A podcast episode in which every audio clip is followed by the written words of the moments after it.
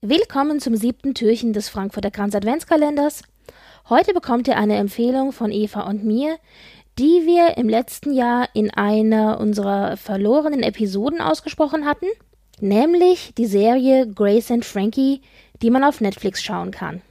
Mittlerweile gibt es sechs Staffeln und wir lieben die Serie sehr und können unsere Empfehlung von damals genau so unterschreiben. Für ein bisschen Unterhaltung zwischen den Jahren ist das genau das Richtige.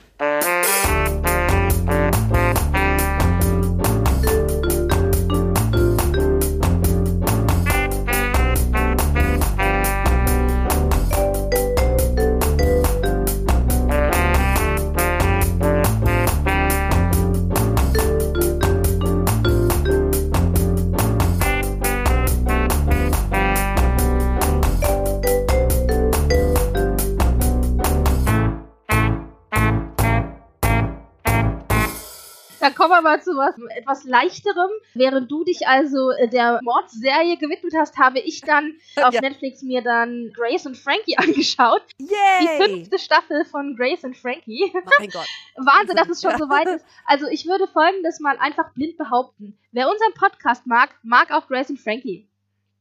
Ja! Grace und Frankie sind großartig. Also das ist eine Serie mit Jane Fonda und Lily Tomlin. Beides ja auch wirklich gestandene Schauspielerinnen. Und tolle Schauspieler. die mangels Rollen sich mehr oder minder diese Rollen auf den Leib geschrieben haben.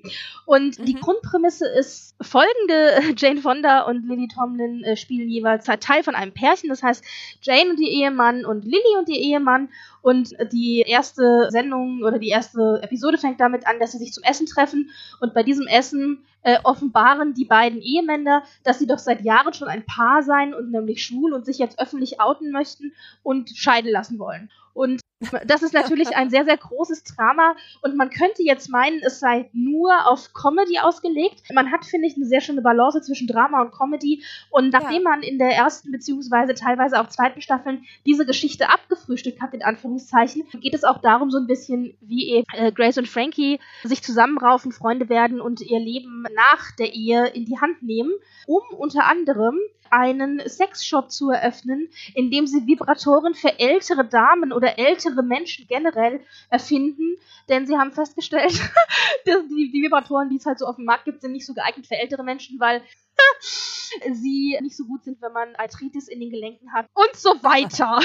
ja, Und also so es weiter, ist auf jeden Fall eine sehr humorige Serie und sehr kurzweilig. Die Episoden sind immer nur so eine halbe Stunde lang. Ich kann euch das nur wärmstens ans Herz legen. Man hat das relativ zügig mal durchgeschaut und es ist immer sehr, sehr lustig. Ja, und es ist auch ein ne- nettes Setting. Also ich meine, Malibu, es gibt schlimmere Gegenden in der Welt, ne? Also es ist auch alles so eher im gehobenen äh, Preissegment äh, sind wir da unterwegs. Es ist nett, wirklich. Aber vom Thema her, wie gesagt, auch sehr unterhaltsam und ich meine, es lebt halt auch wirklich von den Schauspielern. Absolut. Also nicht nur die beiden Mädels, sondern auch die Schauspieler, die die Ehemänner spielen. Ich kann nur sagen, schaut es euch an.